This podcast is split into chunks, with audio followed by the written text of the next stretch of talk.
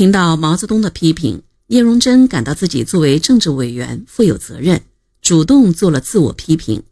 可林彪却阴沉着面孔，一言不发。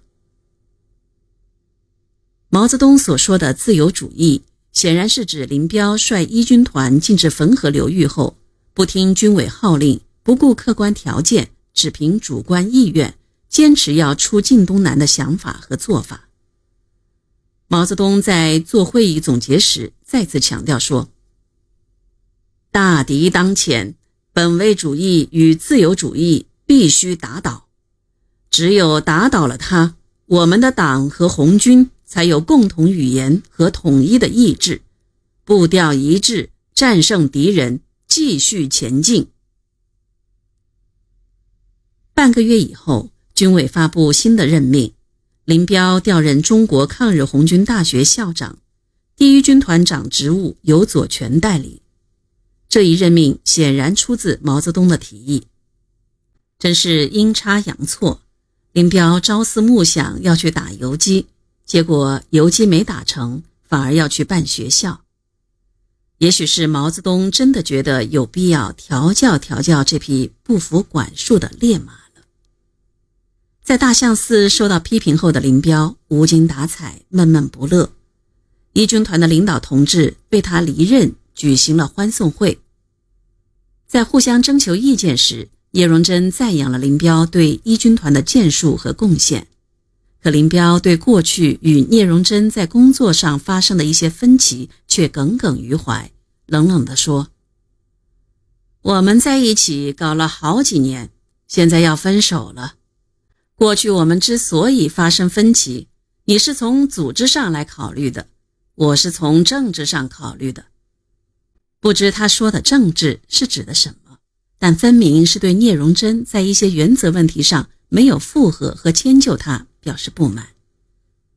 聂荣臻说：“你这个说法不对，你把政治上和组织上绝对对立起来，完全不对头。我们之间争论的许多问题都是政治问题。”一向宽厚大度的聂荣臻在分别之际不愿再提那些不愉快的往事，话锋一转说。你现在要走了，现在又扯这些问题，扯几天也扯不清，还是等以后有机会再慢慢扯吧。今天我们主要是欢送你。合作共事了四年的军团长和政治委员就这样不欢而散。东征前后发生在毛泽东、林彪之间的这场争论，在第一阶段争的是该不该让林彪去陕南的问题。在第二阶段，争的是林彪该不该去晋东南的问题。从表面上看，这是两个互不关联的事情。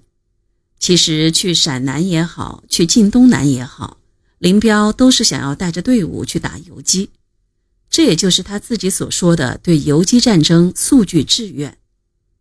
但是，毛泽东深知，林彪所说的游击战争，就是拉上一支队伍，走州过府，东游西荡。走到哪里能捞一把就捞一把，这实际上是一种缺乏战略眼光和全局观念、缺乏根据地意识的机会主义，因此是绝不能同意的。两个人对游击战争的认识差异，在毛泽东给林彪写“星星之火可以燎原”的通信时就已经反映出来。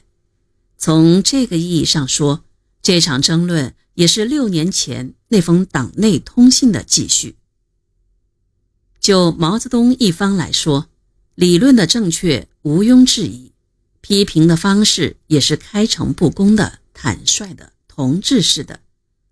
批评归批评，始终也没影响到他对林彪的喜爱和重用。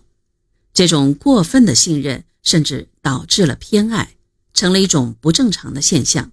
并最终产生了任用非人的恶果。可林彪的孤僻性格和偏执心理，使得他不仅没有以共产党人的坦荡胸怀面对批评，心悦诚服地纠正错误认识，毛泽东的批评反倒在他的内心深处投下阴影，种下了对毛泽东不满的芥蒂。他对毛泽东的批评一直是不服气的。两个人的私人感情和关系出现了裂痕，从这场争论中，他吸取了一个教训：公开与毛泽东对抗是要不得的、不明智的，最后倒霉的只能是他自己。于是，他开始揣摩毛泽东的思想动向、好恶，研究对付毛泽东的办法。城府之深，深不可测。这就是那个内心世界极为复杂的林彪的另一面，也是更为真实的一面。